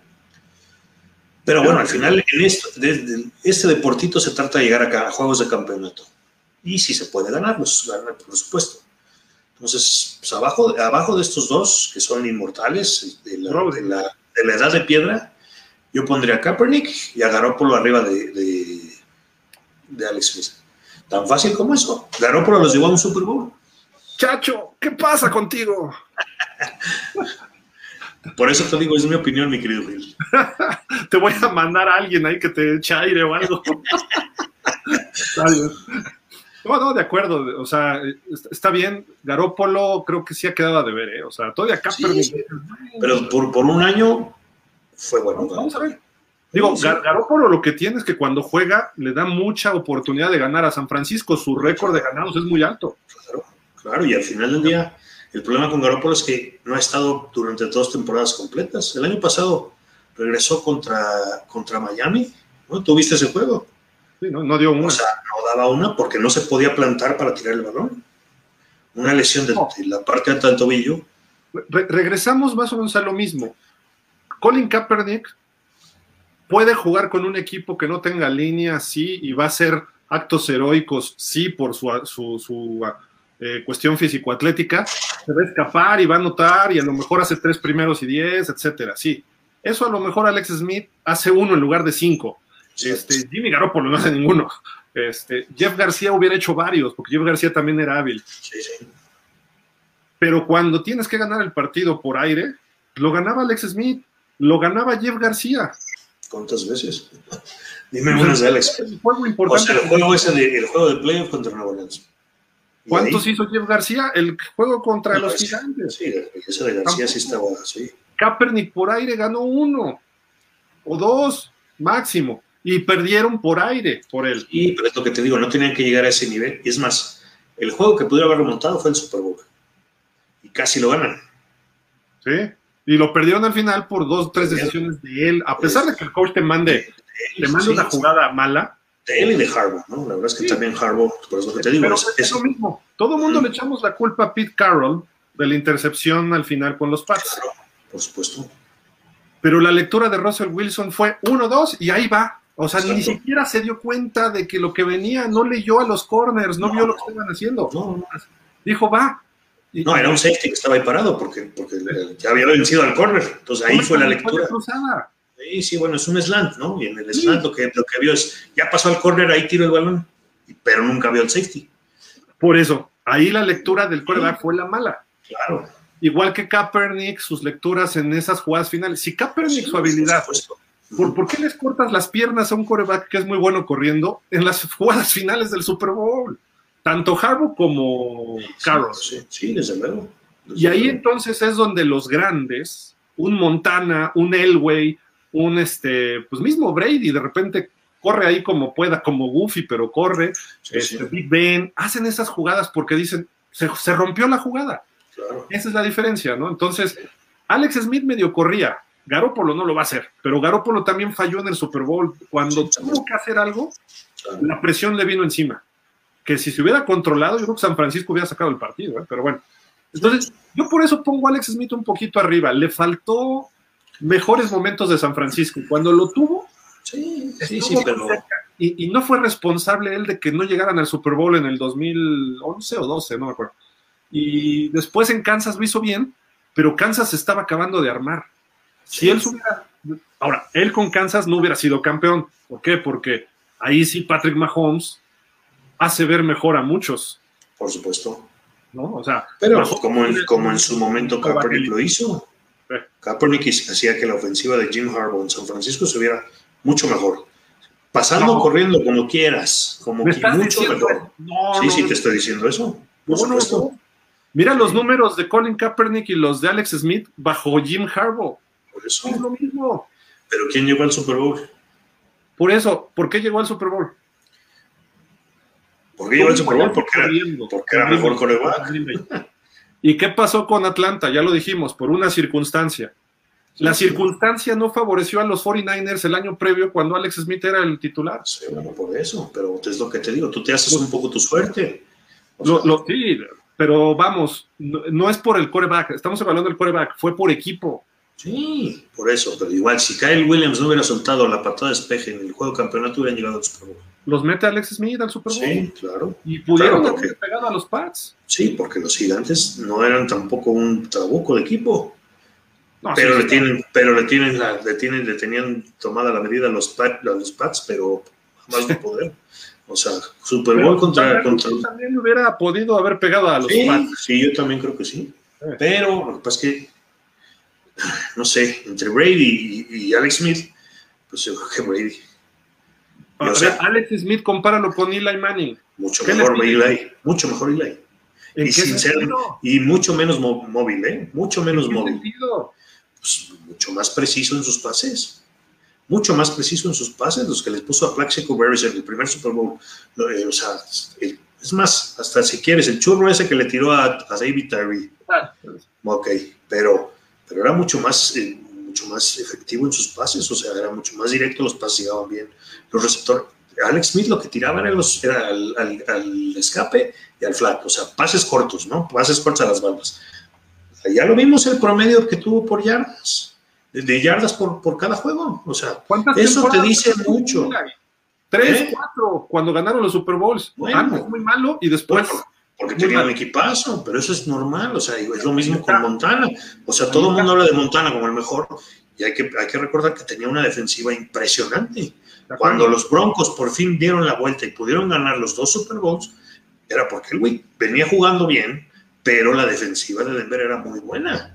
E, e, exactamente ese es el punto, este chacho. Fíjate, tú le pones un equipo de calidad con buen coacheo Alex Smith y los números que te pone casi te llevan. Eso, eso a cualquier jugador, o sea, casi te llevan Super Bowl. lo que vamos. O sea, si tú le das a un coreback 7 segundos para tirar el balón, pues te va a completar el pase a fuerza, por más malo que sea. y la imagen, bueno, ahí yo no, diferiría un poco. A ese nivel, pero bueno. No, va a dar más nombres porque si no se va a hacer más polémica, pero es Colin Kaepernick uno de ellos. Bueno. Colin Kaepernick de repente, ¿qué hubo? Sí, sí. Kurt Warner le enseñó a, tirar flotado y nunca pudo, pero bueno, eso es otro rollo. Eli Manning contra Alex Smith es el estilo de juego. Si Alex Smith hubiera tenido a Kevin Gilbride desde el principio y lo hubiera llevado como a Eli Manning, pues probablemente hubiera tenido una carrera parecida a la de a la de Eli en números y quizás hasta en resultados, me refiero a campeonatos. puede ser, pero no, pero a ver. Pues, o sea, no, no, estoy hablando de estrictamente en los números. ¿Por qué? Porque tú lo dijiste, sus primeros años en San Francisco, los coaches no le, fallaban o faltaban algunos jugadores o no tenía receptores. Se fue armando ese equipo poco a poco y hubo problemas de varios tipos, ¿no? Entonces, cuando lo tuvo, tanto al final en San Francisco como en Kansas, él demostró que lo podía hacer. Obviamente le faltó más, ¿no? Si, le hubieras puesto un equipazo como que hubiera jugado en Pittsburgh en algún momento, hubiera sido otra cosa. ¿No? Con Heinz Ward, con Holmes, con eso es normal, eso es, o sea, eso es normal, es a lo que voy, o sea, este es un deporte equipo.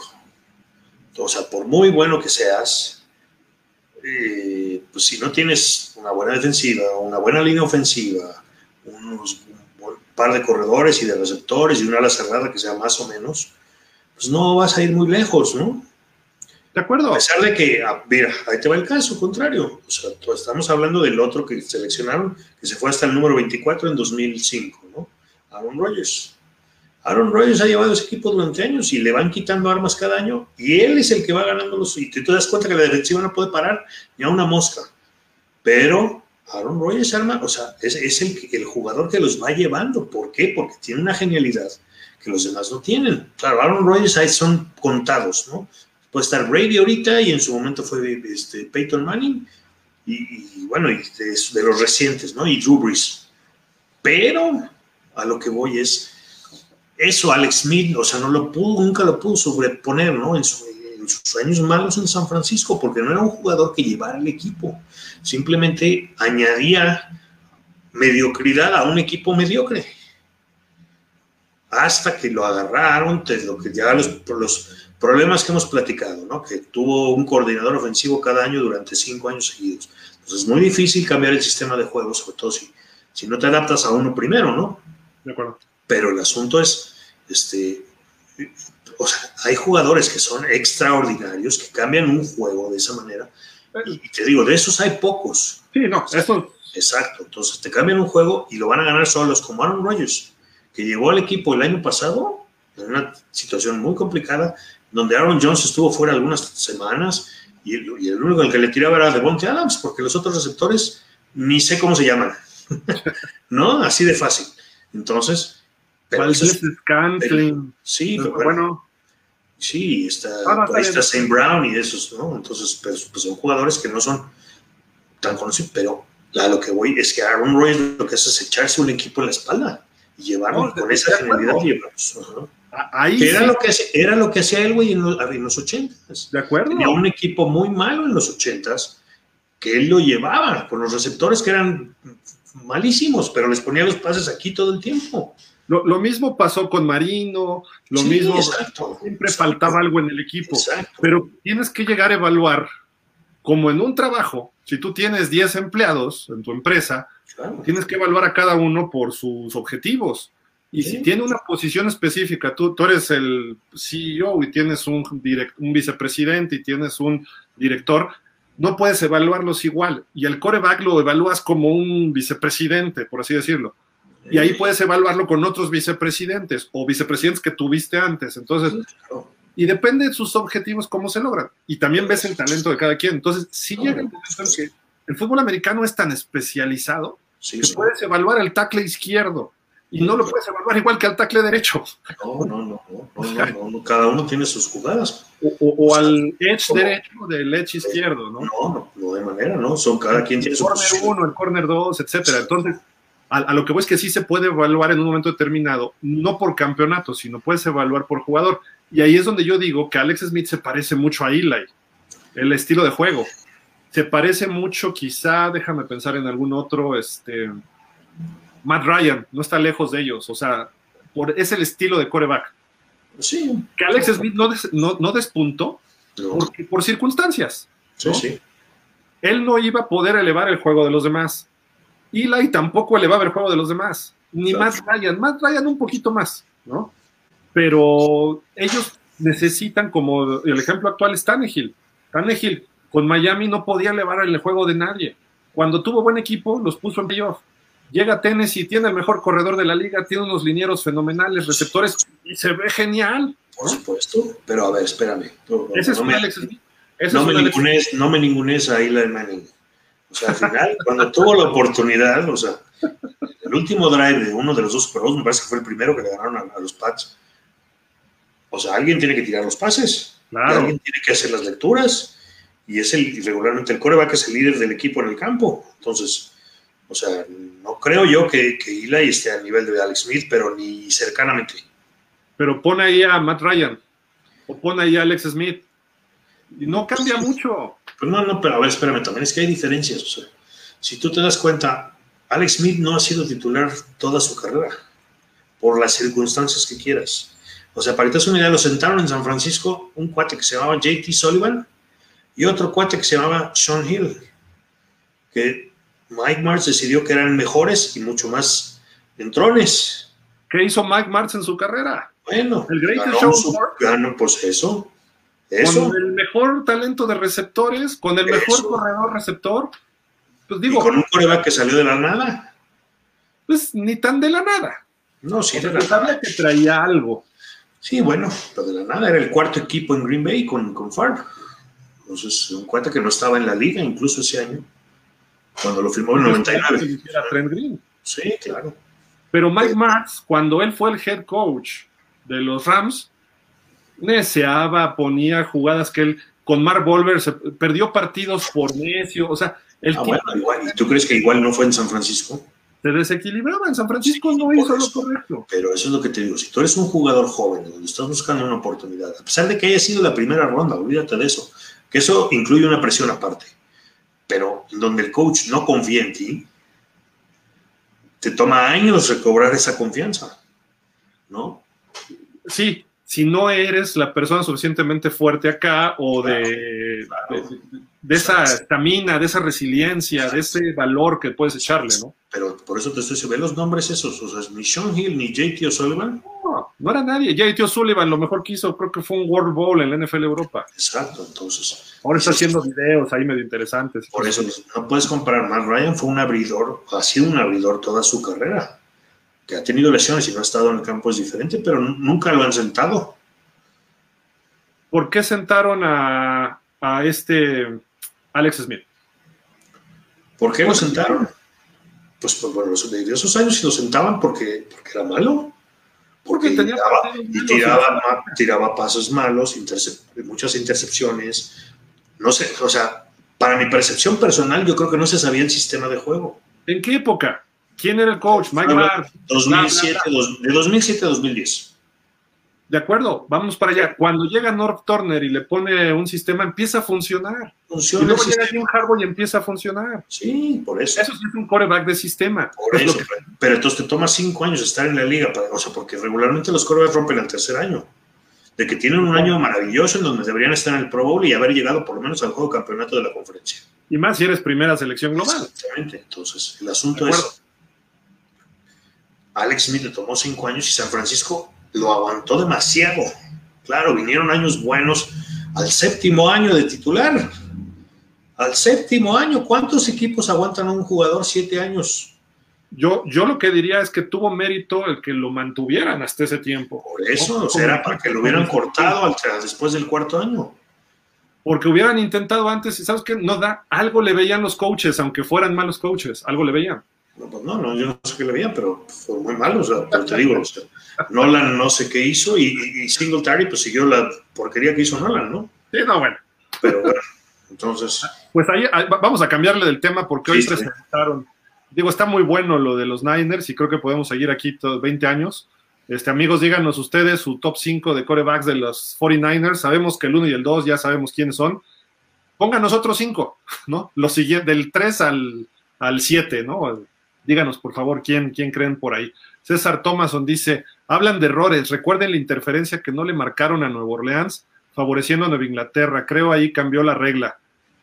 Pero eran los Rams, ¿no? Sí, más bien yo pienso que eran los Rams que llegaron al Super Bowl contra los Pats. Así es. Dice, según yo, ese Super Bowl hubiera perdido Nueva Inglaterra por esa jugada. Yo sí creo que Nueva Orleans le hubiera podido pegar a los Pats en el Super Bowl 53. Sí, hubiera sido mejor Super Bowl que los, espectáculo que dieron los Rams ese día. Porque creo que es mejor Sean Payton que Sean McVay ahorita, de coaches. Sí, claro. Y obviamente Drew Brees es mejor que Jared Goff. Por supuesto. Y los Santos jugaban más en equipo que los Rams. Los Rams eran explosivos, pero los Santos también tenían defensa. O sea, eran equipos parecidos, pero no los hubieran chamaqueado. Como chamaqueó Belichick a, Peyton, ¿no? Yo sí, creo, yo sí creo eso. Sí, sí. Pero bueno, oye, hoy presentan los, este, estos señores de los Bengals una nueva eh, versión de su uniforme Aquí tenemos el video de los Bengals, rápidamente vamos a ponerlo para que ustedes vean cómo, cómo se ven y ahorita vemos cómo ha evolucionado y, y qué ha representado, porque los Bengals ha sido chistoso, cada cambio de uniforme cambia un poco las cosas en general del equipo.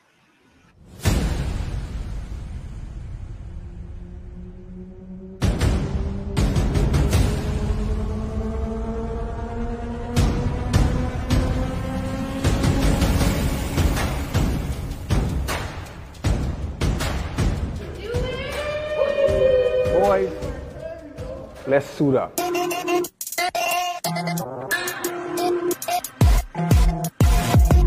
If you're gonna talk that talk, then you better walk that walk.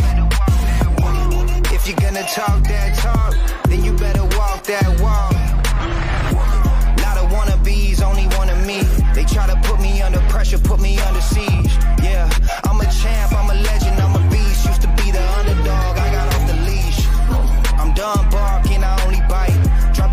for the night like it's only right. Hold it tight, both hands on the holy grail. Come and get it when you fail, you can hold the L. Hey, where's Burrow? If you're gonna talk that talk, then you better know how to walk that walk. Tell the let's run it. Everybody gunning for the top, let's run it. Go ahead, show me what you got, run it. This is where the shooters get shot down. This is where the hunters get hunted. Yeah, let's run it.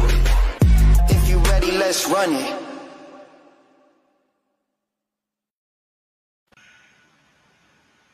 El video típico, ¿no? Ahí la presentación. ¿Y dónde está Burrow? Y sale 8-5 ahí, estuvo interesante. 8-5 no había salido muy bien de los Bengals, pero qué bueno que ya aparece, ¿no? No, bueno, pues es un jugador, lo estoy viendo aquí, es un jugador tan icónico que tiene que, es el, el viejo que está ahí, ¿no? El, jugador que no es parte del equipo y le queda el uniforme como si pudiera jugar. De acuerdo. Mira, aquí está, por ejemplo, el primer uniforme que tuvieron los Bengals. Ese es Ken Anderson. Quizá esto ya es 70s, pero más o menos así salieron desde el 67 se fundaron. Hay que recordar los inicios de los Bengals. Paul Brown quiere comprar a los Browns y le dicen, no señor, usted no los puede comprar porque aquí los dueños es el señor Art Model Jr. Pues, no, no, no, que no sé qué. Pues dice, con permiso. Entonces va y funda otro equipo en el mismo estado, eh, con las mismas iniciales, prácticamente CB de Cleveland Browns, Cincinnati Bengals. ¿Cuántos tigres has visto en Ohio? Pues yo creo que ni en el zoológico. Este, eh, le pone casi casi el mismo uniforme, aunque este es negro, el jersey no es café, pero le pone el color naranja de contraste, etcétera, y este es lo que parecían los Cleveland Browns de los 50. Pero recuerda, recuerda que, que, Paul Brown lo que quiere es, al decir que le, dicen que los Browns son de modelo, ¿no? que no lo puede comprar. Entonces, ¿qué es lo que hace él? Va con los dueños de la American Football League, de la Liga Americana. Dice, yo quiero un equipo de expansión y lo voy a poner en Cincinnati y básicamente copia de todo el diseño, ¿no? Sí. Y en el mismo estado, además. En el mismo ¿no? estado, claro. Y jugaban todo de blanco de visitantes. Así es. ¿Hasta qué año fue, Chacho, que salen con este? A ver, ahí te va la historia. En el 81 deciden cambiar el uniforme. Paul Brown siempre, pues bueno, ve el uniforme, él hizo el uniforme de los Browns, o sea, es un uniforme muy conservador, no tiene ni siquiera logotipo, ¿no? Entonces, bueno, lo mismo hacía con sus Bengals, ¿no? Entonces, ¿qué era lo más conservador que pudo hacer? Poner la palabra Bengals en el uniforme, ¿no? Entonces, después de varios años, ya su hijo, Mike Brown, que, que fue el gerente general del equipo durante años, pues trata, lo fue convenciendo durante años como para cambiar el sistema, ¿no? Entonces, después de varios diseños que le presentaron de casco, este fue el que, no podemos decir que fue el que más le gustó, sino el que menos le desagradó. okay. Pero fue, fue un cambio en donde, eh, pues bueno, al final le doblaron el brazo a Paul Brown y tuvieron este uniforme. ¿Qué cambió con los Browns, con los, con los Bengals, perdón? Los Bengals, el año que estrenaron este uniforme, Después de una temporada de 4-12 en 1980, en 1981 quedaron 12-4 y llegaron al Super Bowl 16 donde se enfrentaron a los 49ers en Pontiac, Michigan, ¿no? Entonces, después del juego, esta temporada fue en la que le ganaron el, el juego de campeonato a los Chargers, que yo creo que los Chargers eran el mejor equipo que los Bengals, pero el factor de congelación ha sido uno de los juegos más fríos en la historia del, de la liga, yo creo que probablemente del segundo después del Ice Bowl, ¿no? Entonces, pues ese, ese, fue el cambio de uniforme, los, les, les, les, fue muy benéfico, ¿no? Y llegaron al Super Bowl ese año. Oye, eh, nosotros estábamos chavos, pero yo recuerdo que había muchas críticas a ese uniforme, de que pues era revolucionario, ¿no? En esas épocas todo el mundo quería algo tradicional, etcétera. Dicen, ¿cómo le ponen un, unas franjas así en el casco y, y, luego en el jersey y todo, cuando todo el mundo esperaba los vivos, ¿no? Las rayas esas como tenían antes. Sí. Y hasta entrevistan a Chris Collinsworth y dice, con un uniforme así tienes que ganar si no te vuelves la burla de la liga, ¿no? Exactamente. Y llegan al Super Bowl, ¿no? Eh, bueno. Y, y, con ese llegan a sus únicos dos Super Bowls. Así es. Porque es el Super Bowl 16 y el 23 y para su desgracia los dos los pierden con Bill Walsh y los San Francisco 49ers, ¿no? Bueno, Así los 49, ¿no? Así es, porque, con Montana. Pues sí, bueno, y finalmente Sam White, que fue el coach en 88, en ese año de 81 era, era el coach de corebacks con los 49ers. De San Francisco, claro. Sí. Uh -huh. Luego viene un cambio ya más evolucionado. Por ahí hubo algunas otras variantes, ¿no? Cuando Boomer y Sayerson, tú decías de uno que les pusieron un este un tigre el, completo, tigre, ¿no? en sí, la manga. Como, exacto. Pero ese, este, estaba, ese estaba bonito, pero luego cambiaron incluso porque en esa época el, el, logotipo del equipo, pues obviamente no era el casco como tal, pero sí no era un, la cabeza del tigre que estaba muy padre. Uh -huh. Pero después, no sé, como a los dos años, que bueno, después del tigre pusieron una B, y ese era el logotipo, es una B de Bengals, ¿no? Entonces, es, Sí, pues muy sencillote, ¿no? Sí. Pero lo que pasa es que yo creo que destrozaron el uniforme original, el de los 80s, lo que los que llegaron Super Bowl, está bastante bien, que se parece mucho a este que estamos viendo en pantalla. Pero luego tener unas combinaciones con negro y es no, no, no, muy feas. No sé si tengas por ahí las fotos. Mira, mira este, es el tigre. Uh -huh. Estaba padrísimo. Eh, Yo hubiera puesto este Estaba tigre padrísimo. en el casco, ¿eh? Mm, te voy a decir algo, el casco al final del, del, día se hizo icónico. Sí. Se hizo icónico y es, un, es uno de los cascos más distintivos de la liga, ¿no? Totalmente de acuerdo. Ah, ese este es uno de los. No, a mí ese uniforme no me gusta nada. ¿No te gustaba? Nada. Las fundas se ven padres. No, no, pero ese es la, el, el, el, rollo naranja encima del jersey. O sea, el, jersey tiene que ser de un color. Con, con no, no, me gusta eso. Igual el de los titanes de tenis sí es espantoso. Uh, ahí sí, sí algunos. Horrible. Este, este, no me desagradaba. Lo que sí es que está abus, el abuso, creo que es de naranja, ¿no? Ahí en este. En sí, este lo, en las fundas se sale la raya, o sea, en fin.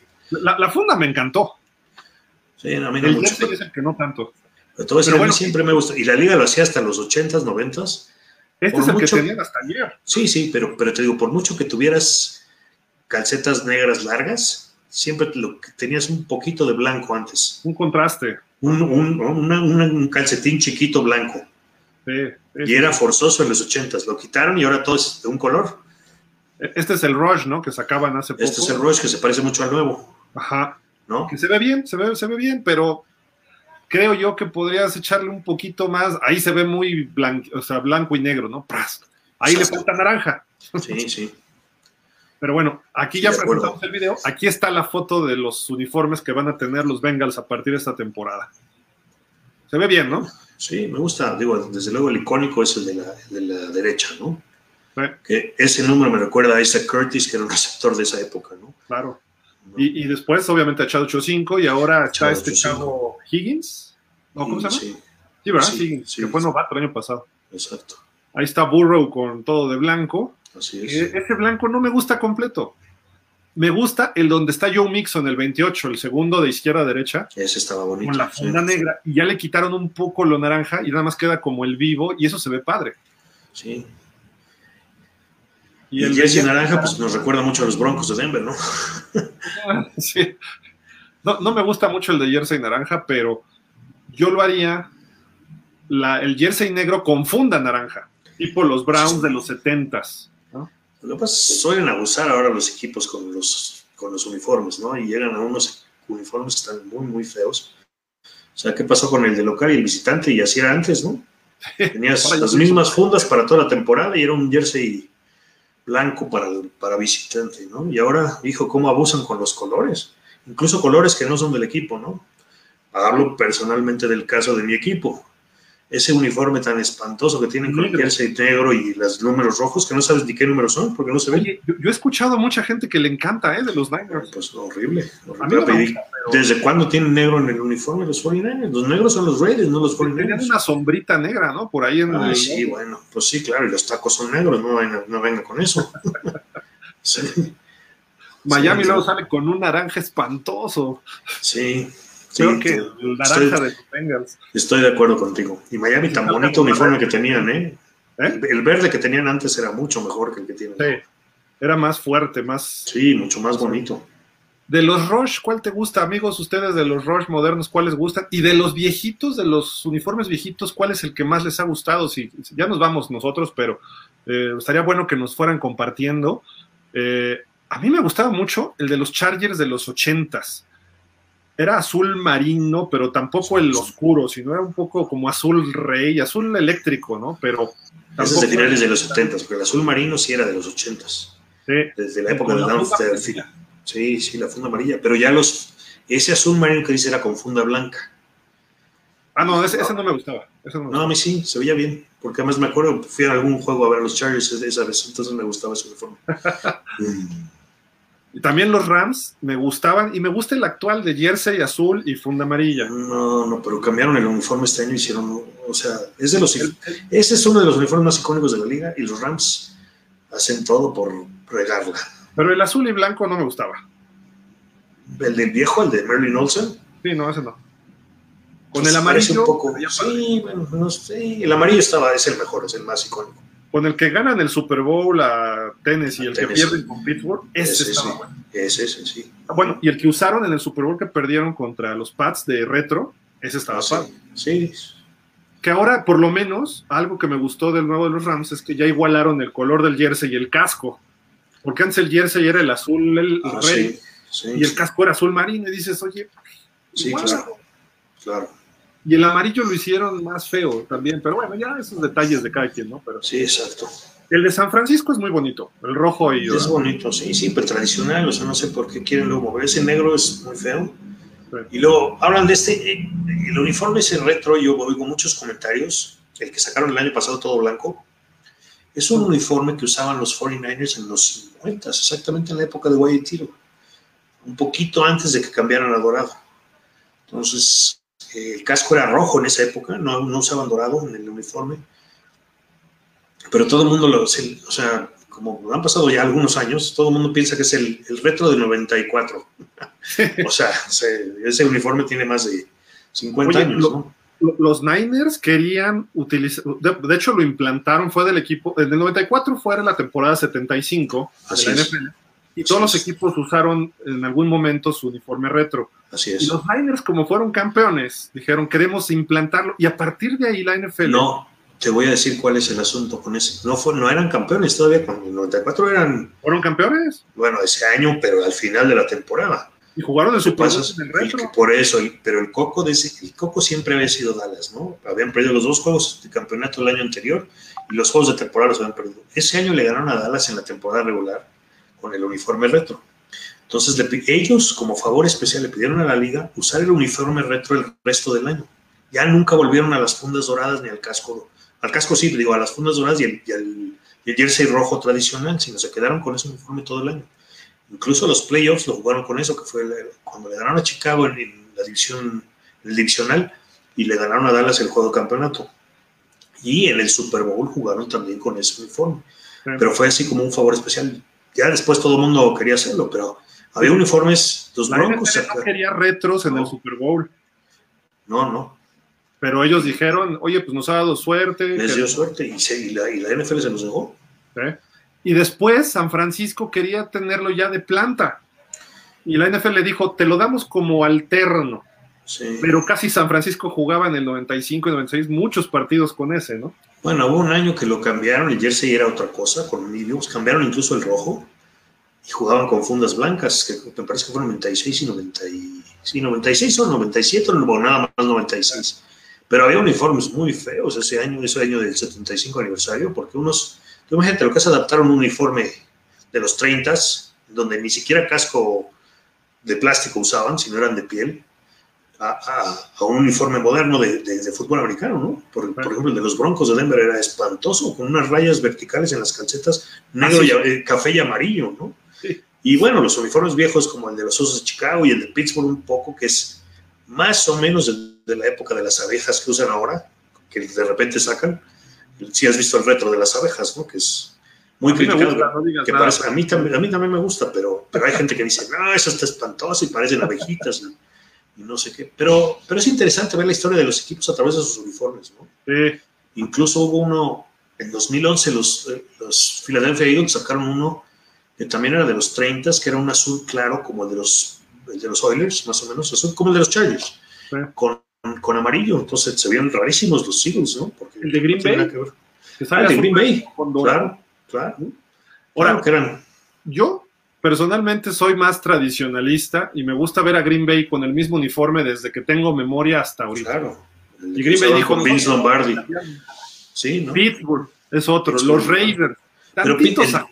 Pero es lo que te digo, Pittsburgh estamos acostumbrados porque aquí creemos que el fútbol se inventó en los 60, finales de los 60. y Pittsburgh no jugó toda su vida con el uniforme ese de las rayas.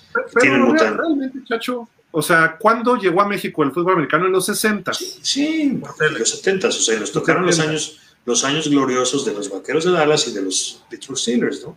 ¿Y a partir de cuándo la NFL crece en mismo Estados Unidos? ¿eh?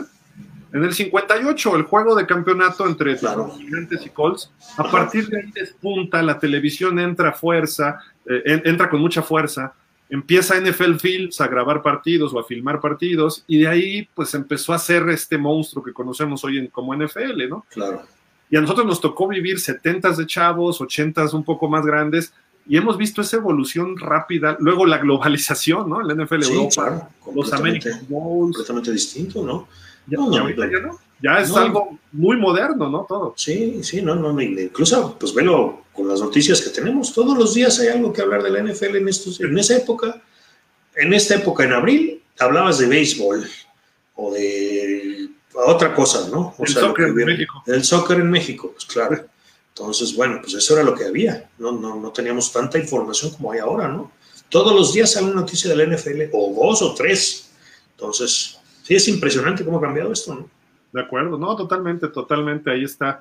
Y pues, por ejemplo, ya nos estamos preparando para el draft. Falta una semana y días, ¿no? Prácticamente. Sí, no sí, sí. más, ¿no?